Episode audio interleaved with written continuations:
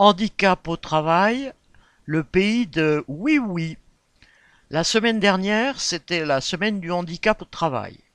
À l'usine, ça a donné lieu à un mini-roman photo pour montrer que tout est fait pour le bien des personnes handicapées.